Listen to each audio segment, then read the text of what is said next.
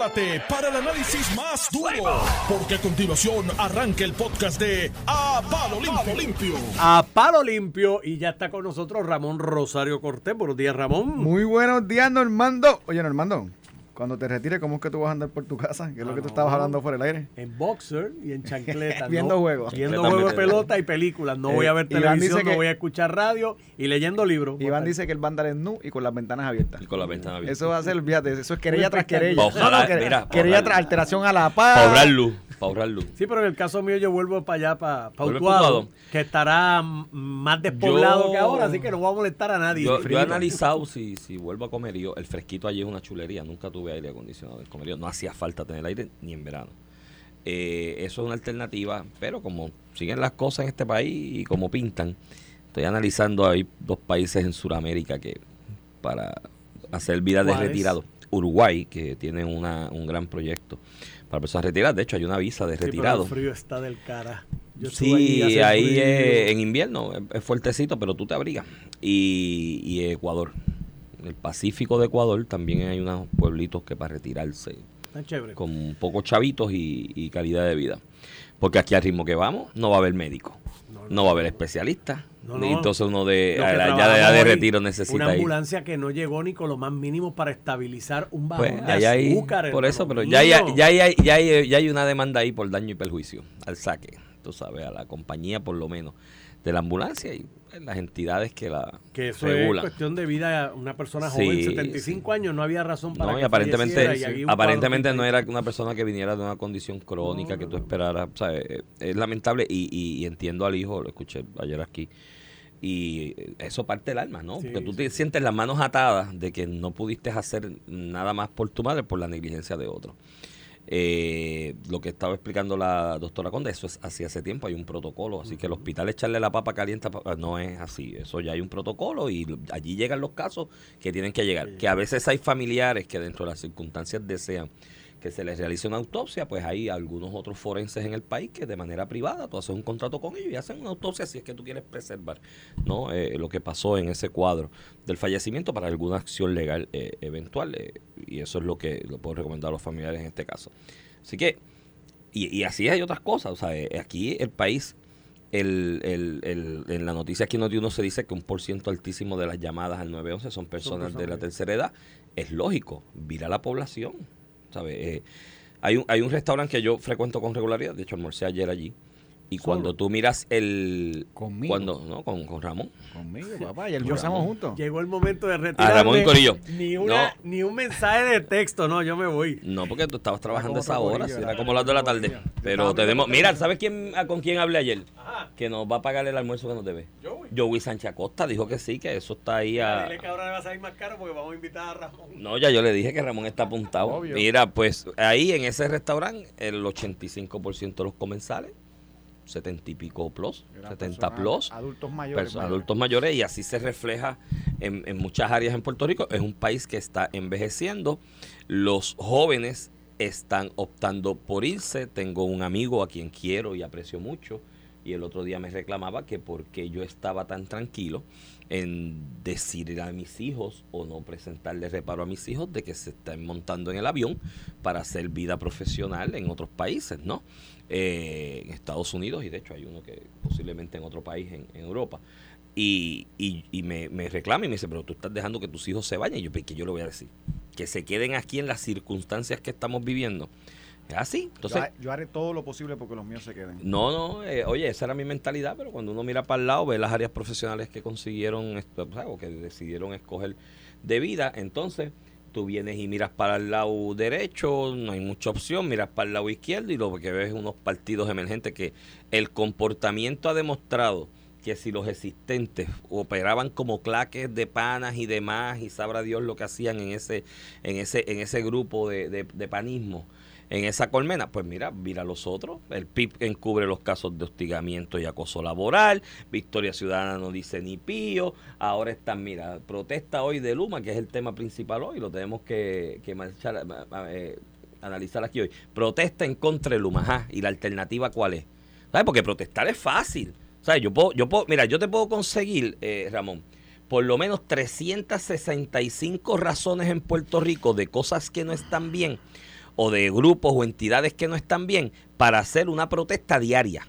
Diaria y promoverla y ir por los medios y decir es que esto está mal y esto el PIB, el PIB al PIB se le puede organizar una propuesta por ejemplo por el mal manejo de lo que hicieron una entidad que de alguna manera es un brazo extendido del proceso democrático del país eso lo dice el caso aquel de los auténticos de hecho el, Tribunal Supremo los partidos viabilizan la democracia por interés público en lo que hacen y hasta chavitos públicos cogen por lo menos para sus nóminas y sus hiperos y demás pues el, el, yo puedo mañana decirte, el PIB merece que le hagamos una protesta.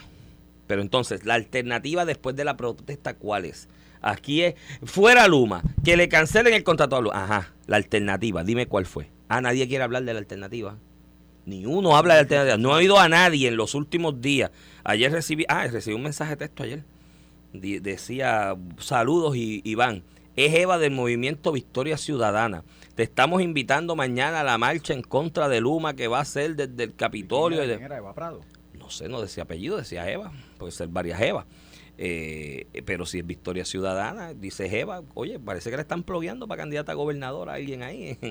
Entonces cuando miro, el Ariaco es de Michigan. Le pagaron una compañía que tiene el server allá y demás para que tire mensajes de texto masivo. Eso lo reportan pero la comisión. Eso hay que ver, bueno, bueno habrá que ver, habrá que ver el informe que viene. Estamos en julio. al contrato electoral, ahí hay un gasto evidente. Que estén pendientes, que estén pendientes a ver si en el informe de los gastos de julio lo reportan, como lo dijimos aquí hoy lo, van a reportar. Entonces, eh, está bien chévere, protestamos. Dime cuál es la alternativa, ¿qué hago? ¿Qué hago? Le cancelo a Luma, está bien, le cancelé. ¿Qué hago? ¿Cuál es el próximo paso? ¿No? Porque aquí hay un sistema de energía eléctrica que reconstruir. ¿Es dárselo al gobierno de nuevo? ¿Dárselo a los políticos? ¿Dárselo al control de la UTIEL?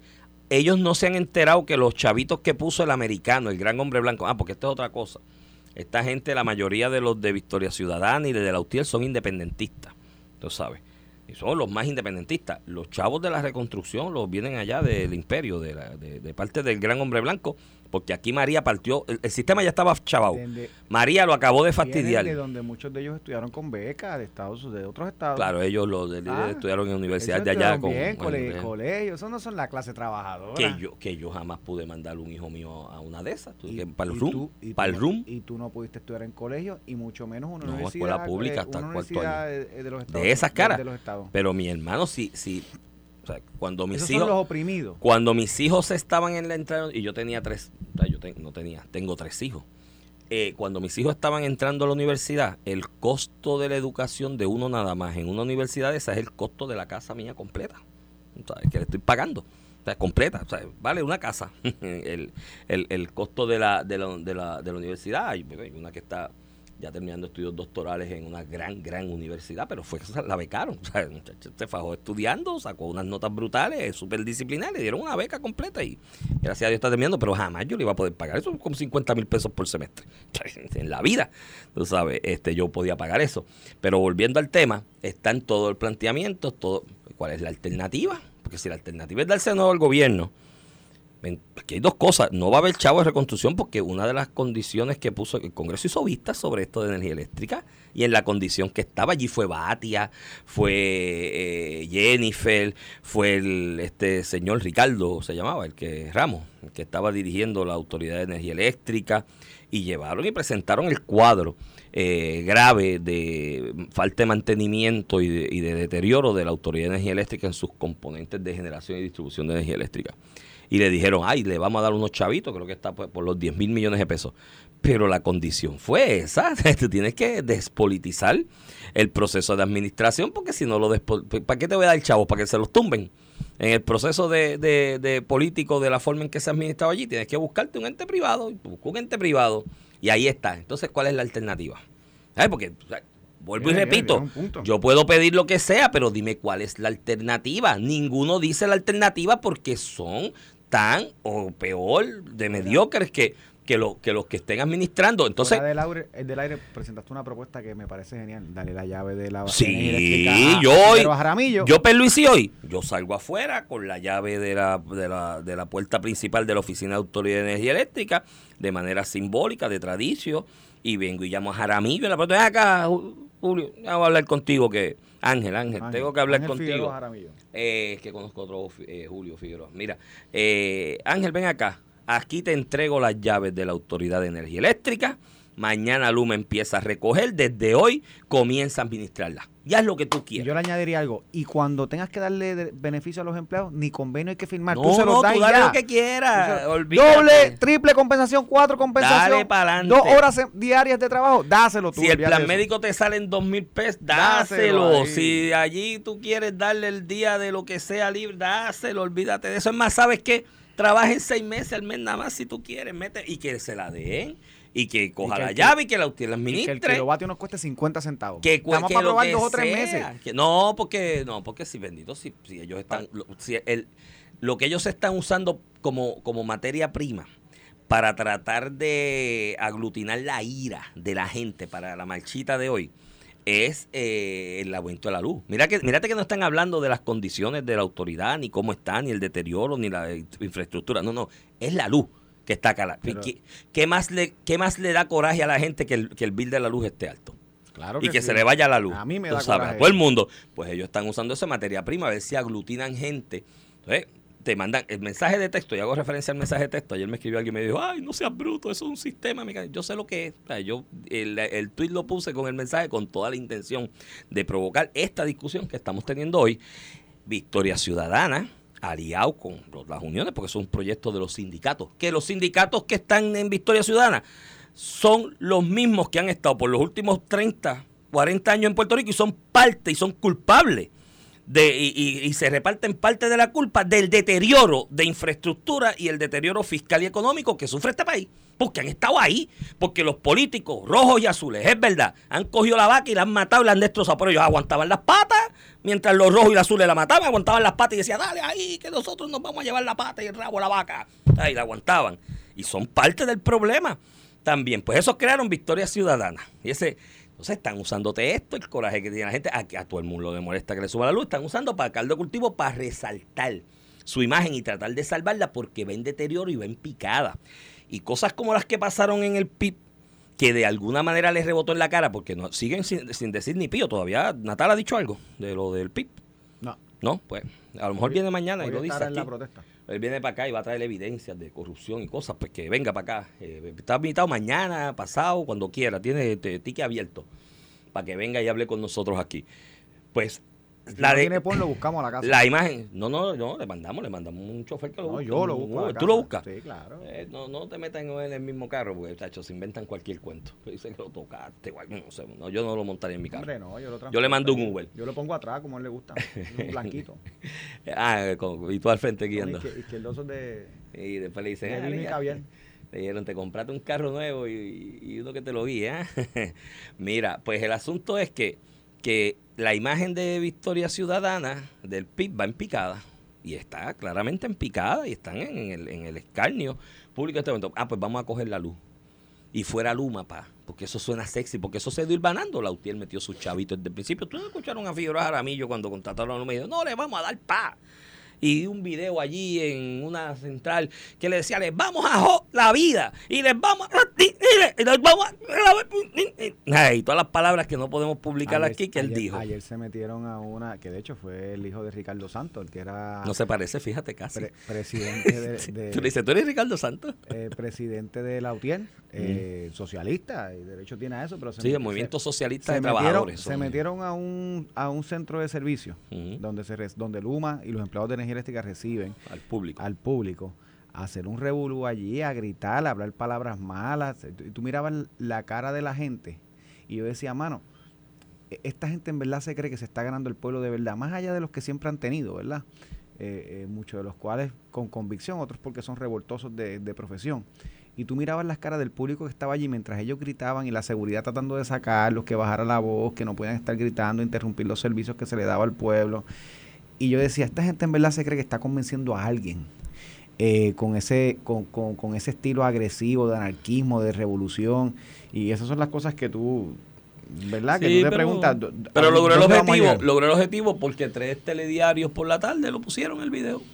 Pero a mí me encanta que pongan ese video. ¿Sabes por qué, Iván? Porque el que está viendo el televisor ve quiénes son esta gente. Aunque el telediario quiera tener una línea editorial a favor de las protestas, este cada vez que se para en el puente este Plaza de las Américas, lleva el telediario en la televisión a grabarlo. Y son cuatro personas, seis personas. Hoy hay como ocho con letreros, con, con, con, con, ¿verdad? con mensajes alusivos a políticos o a Luma y los cubren. Y a mí me gusta que el pueblo vea eso. Porque primero, que es evidente que hay 10 personas. Uno. Y dos, es evidente que el estilo es un estilo agresivo de anarquismo. Y eso la gente tiene que verlo. Eso es lo que propone un sector del país. Y otro sector propone mecanismos democráticos. Mira, me dicen que, mm, que los dos gastos más altos en este momento de Victoria Ciudadana son la utilización del National Builder este de, de los mensajes de texto y el salario de Natal por ser candidato. Ahí vi unos informes, vamos, vamos a pedirlos a ver cómo lo trabajamos, pero, pero aparentemente en los informes de Victoria Ciudadana hay un gasto de 3 mil dólares como salario de ah, Manuel pues, Natal. Pues Juan, que es lo mismo. Pues Juan Dalma es mejor que Natal, porque Juan, se gana 5 mil y pico. 5 mil y pico mensual. Pero está brutal porque Juan es más, tú le pides donativos a las personas para mover unas causas y, y el, la mayor cantidad de esos donativos que le dan, ya sea a Victoria Ciudadana o al PIB, van para pagarle una figura que es el líder de la institución. Este, eso no pasa en el PNP, eso no pasa en el Partido Popular, eso no pasa en Proyecto Dignidad, que, que de los donativos que la gente da para impulsar un mensaje, en el caso del PNP, la estabilidad, eh, medidas progresistas, por eso te, de la, bueno, Victoria Ciudadana tiene que recibir donativos, ya sea porque hay miembros de la Unión que radique, que la Unión le ponen una, o el que sea. cuota. en, el PIB dicen que hasta cuotas a los hiperos le ponen. A los del PIB le dan el trabajo de HIP y tiene que dar una cuota. Y parece que el ISL era el que las recogía porque no lo tocan. Y, una vara de 10 y, a ese punto, que esa gente sepa que cuando usted da un donativo pensando en el caso de Historia Ciudadana que van a mover los derechos del obrero, la independencia o el socialismo, lo que sea, sepa que parte, la mayor cantidad o el gasto mayor que tiene Victoria Ciudadana es el salario de su líder máximo, supremo. No, no, y... a tres mil billetes. En el caso Natal tiene los tres mil pesitos de salario que aparecen ahí en el informe y aparte de eso, tiene unos contratitos con las uniones como abogado laboral, ¿sabes? Y, pues ya todo el mundo sabe lo que pasa con eso. Ha ocurrido con otros candidatos en el pasado también de las uniones. Y pues, mano, eso es lo que está viviendo el país. Yo, la marcha de hoy, Ramón, yo no le auguro una participación masiva. Pero, y, aunque esté Iván, creo que, la opinión, es un ejercicio democrático, que lo hagan con orden, ¿verdad? Eh, y que se expresen. Ya el gobernador dijo, no puedo cancelar el contrato porque los contratos se respetan. Si el gobierno cancela un contrato sin tener una causa para cancelar, y yo soy de los que digo que cuando Luma mete las patas, mira, amenaza en contra a otro. Lo que yo digo es lo que no puede pasar es volver a lo que nos trajo aquí, que es Lutier y, la, la, Autoridad de Energía Eléctrica operada en manos del gobierno y de los políticos. Esa es mi, mi opinión, porque algo viví eh, de lo que es la estructura de energía eléctrica y cómo tú no puedes transformar. ¿Por, qué llegamos a donde estamos?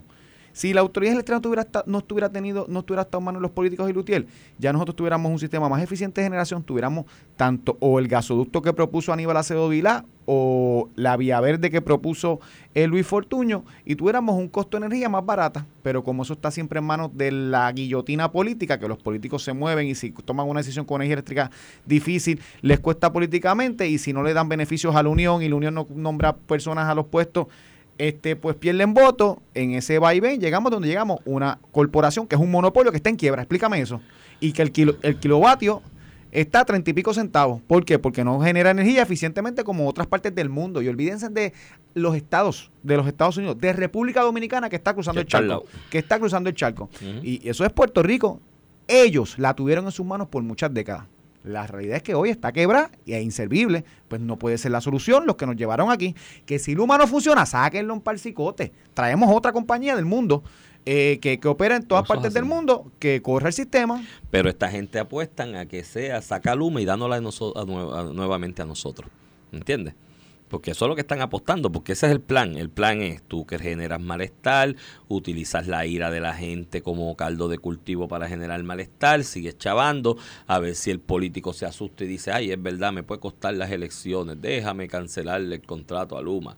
Y que cuando se lo canceles, entonces empezar a crear mayor aspavientos y mayor incomodidad y mayor eh, eh, anarquía para que cualquier ente futuro, que, que cualquier ente en el futuro desee administrar ese, ese sistema, diga, no, yo allí no me meto, porque eso allí la gente coge, le protesta en las calles, te bloquean las cosas, te caen arriba, te, te, declaran non grato y, que no venga nadie y que al final vuelvan a estar ellos. Eso es lo que quieren. Mira, me comenta un amigo en común que estuvo en vistas allí en el Congreso eh, respecto a este tema de energía eléctrica y me dice que el sentir de él allí, conforme a la expresión de los congresistas y otros funcionarios era que no había entidad más odiada a nivel federal que la Autoridad de Energía Eléctrica por lo que estaba pasando. Digo, ahí abona también que hay 9 mil millones de pesitos que se deben, que son de bonistas, que son eh, constituyentes de esos congresistas, que eso es otro detalle también.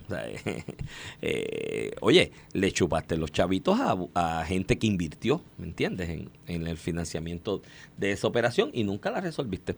Pero nada, ahí está la marcha. Le, si no va Bad Bunny y Ricky Martin, yo no creo que vaya mucha gente hoy, pueden ir 5 o 6 mil. Lo que pasa es que en la calle Fortaleza, entre Capitolio subiendo por ahí, por la San Francisco, subiendo por la Fortaleza, hasta, hasta la, la mansión ejecutiva, pues son calles bien estrechas y si tú metes tres o cuatro mil parece un gentío y demás, pero no, no está Bad Bunny, no está Ricky Martin. Todavía hay gente, me encontré el otro día uno que me preguntó allí en Viejo San Juan que a qué hora tocaba Bad Bunny en Viejo San Juan, porque hay gente esperando desde el verano del 19 que Bad Bunny cante en Viejo San Juan. Así que, este, que no, no, no van hoy para allá. de hecho, Ricky Martin va mañana para el tribunal, ¿verdad? Creo que algo así. Eh, tiene, cita, tiene cita con la justicia mañana. Mira, después de la pausa te quiero hablar de dos temas. Primero, lo que pasó ayer con la reforma laboral y la Junta eso es importante. fiscal y también con el que va a votación la medida de estatus hoy se suman dos o tres republicanos como auspiciadores. dicen que eso está colgado, colgado, que el Partido Popular llamó ayer y que eso le dijo, ustedes no saben que después de la, después de la pausa te doy educación sobre el particular. Vamos a la pausa.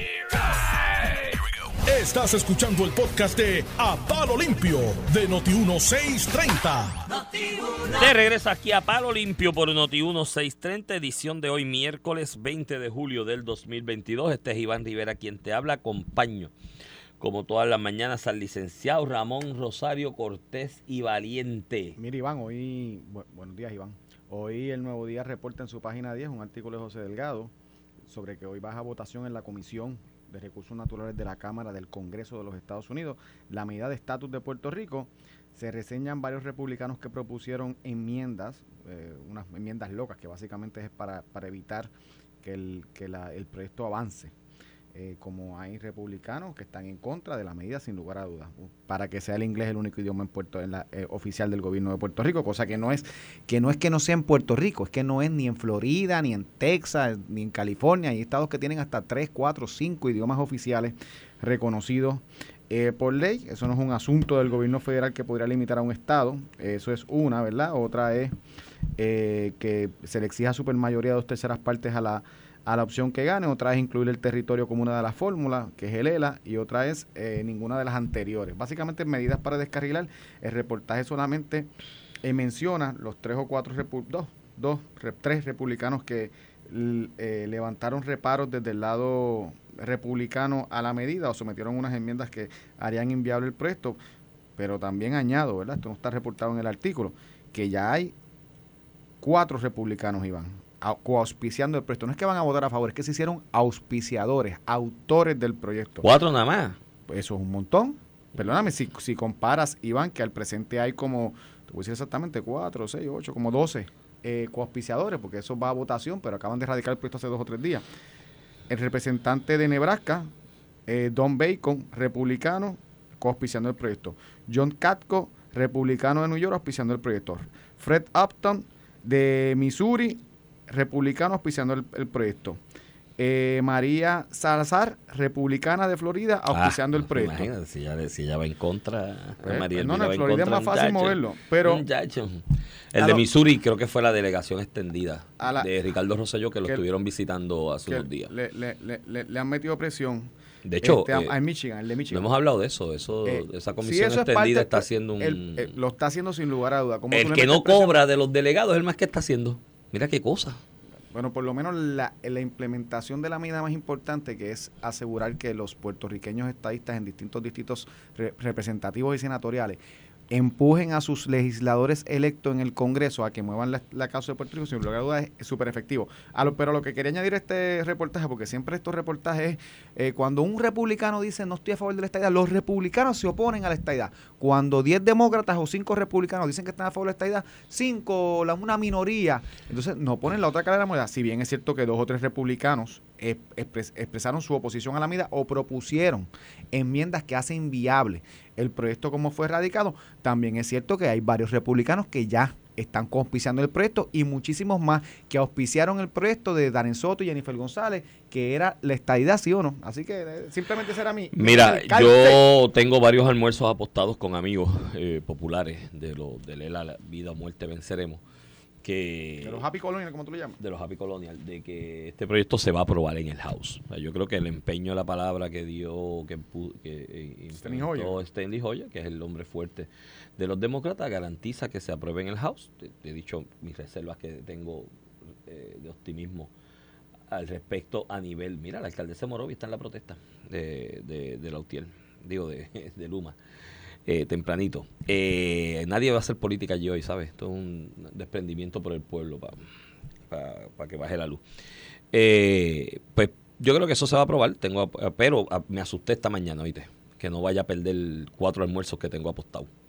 Y es en sitios caros. Yo dije, tengo un susto, más o menos. Mira, hay un tuit de este ayer, yo creo que es ayer a las 11 y 23 de la noche, que lo vi esta mañana, porque yo me acosté como a las A las 10 y 11 media. de la noche, pero casi a las 11 de la noche. A las 11 y 23 de la noche, el, Trabajando duro. el profesor Jorge Colbert Toro, profesor, todo el mundo es profesor en este país ahora. La profesora Lugar, todo, todo el mundo. Pero eres profesor. tú sales de la tú sales de la política y te vuelves profesor automáticamente. ¿Y das clases? Eh, no, no es así, no es tan sencillo, ¿sabes? Eh, yo he dado clases en más de una ocasión en mi vida en, en sistema UPR, dicho de paso, y, y no me atrevo ni para Dios catalogarme profesor porque eso implica otras cosas y otras obligaciones. Pero bueno, eso es otro tema para otro día.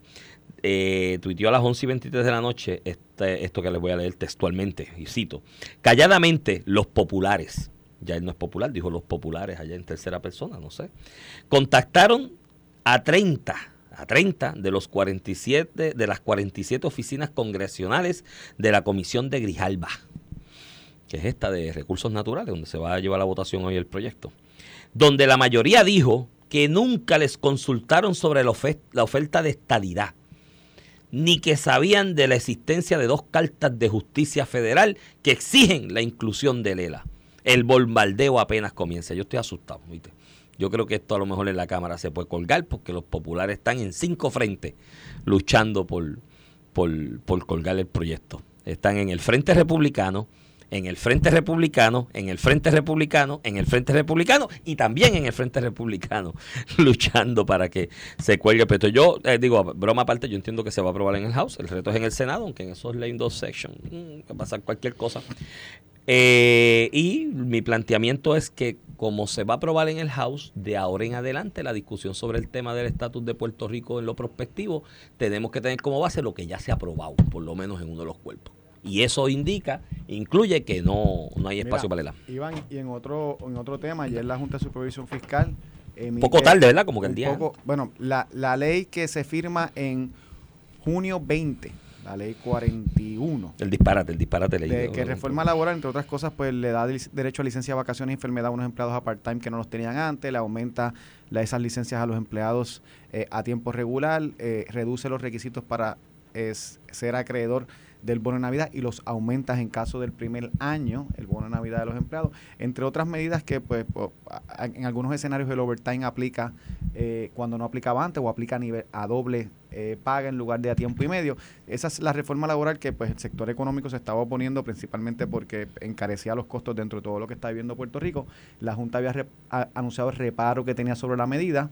Eh, la ley, porque está, la gente hace las cosas, la legislatura hace las cosas con las patas, decía que iba a estar en vigor 30 días luego de la firma eh, de la ley, ¿verdad? De la vigencia de la ley. Y eso implica que si el gobernador la, firmó el 20 de junio, era el 20 de julio, hoy, que, que entraba en vigor este con los problemas que tú estás cambiando, no solamente el bono de Navidad, que ya has corrido 10 meses de los 12, sino que estás cambiando acumulaciones de licencia a mitad de mes. Pues, porque ni eso lo pueden hacer bien. En vez de decir, mira, septiembre 1, noviembre 1, para coger el mes completo de las cosas que estás cambiando.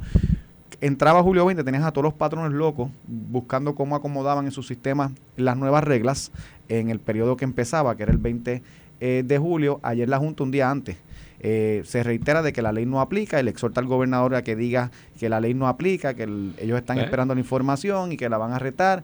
El gobernador ayer mismo y el secretario del Trabajo ayer mismo dijeron que la ley está en efecto. O sea que ahora mismo tienes la junta, la junta diciendo que es inválido, el gobierno diciendo que no es inválido, que está en efectivo, que Caribe hace el patrono. Bueno, yo el patrono no activo nada. Sí, Mira, y, y- eh, y- mira, y, te- te y voy a si, decir- y si el gobierno tuviera razón, a esta medida que es una A locura, me- lo hace pues, retroactivo. pero es que es una Miras para atrás y locura, dices cuánto esto- le, tenía que dar. Esta medida de por sí es una locura. Yo hago referencia a lo que consecuentemente don Benjamín Bocham allá, que debe estar escuchándome en Ay Bonito, el día de semana va ahí bonito y coge fresco y su casa de campo, a la referencia de lo que él escribe en redes sociales y en otros lugares con frecuencia. Es que son tan inútiles, mano.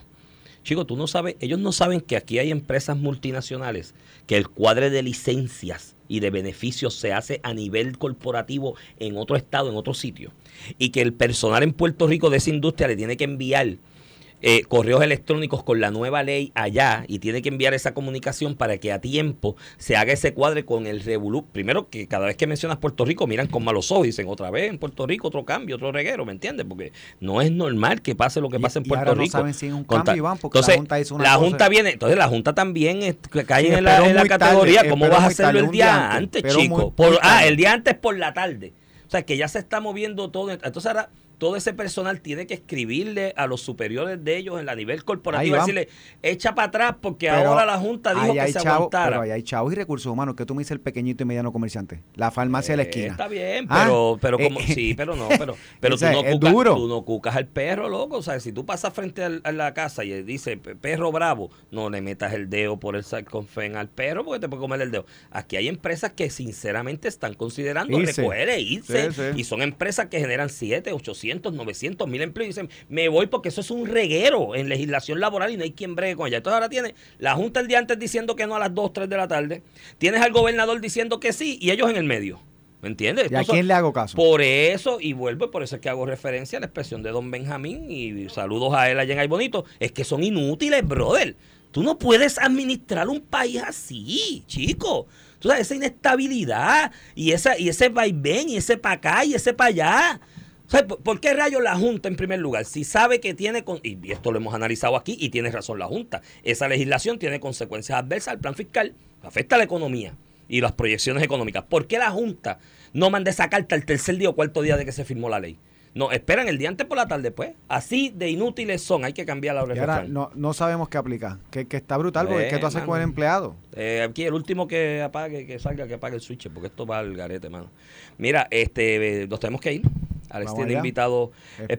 especiales. De hecho, para hablar de asuntos de finanzas y economía, que tan vigentes están. Te, te- te veo mañana. Esto fue el podcast de A, A- Palo Limpio de Noti1630. Dale play a tu podcast favorito a través de Apple Podcasts, Spotify, Google Podcasts, Stitcher y notiuno.com.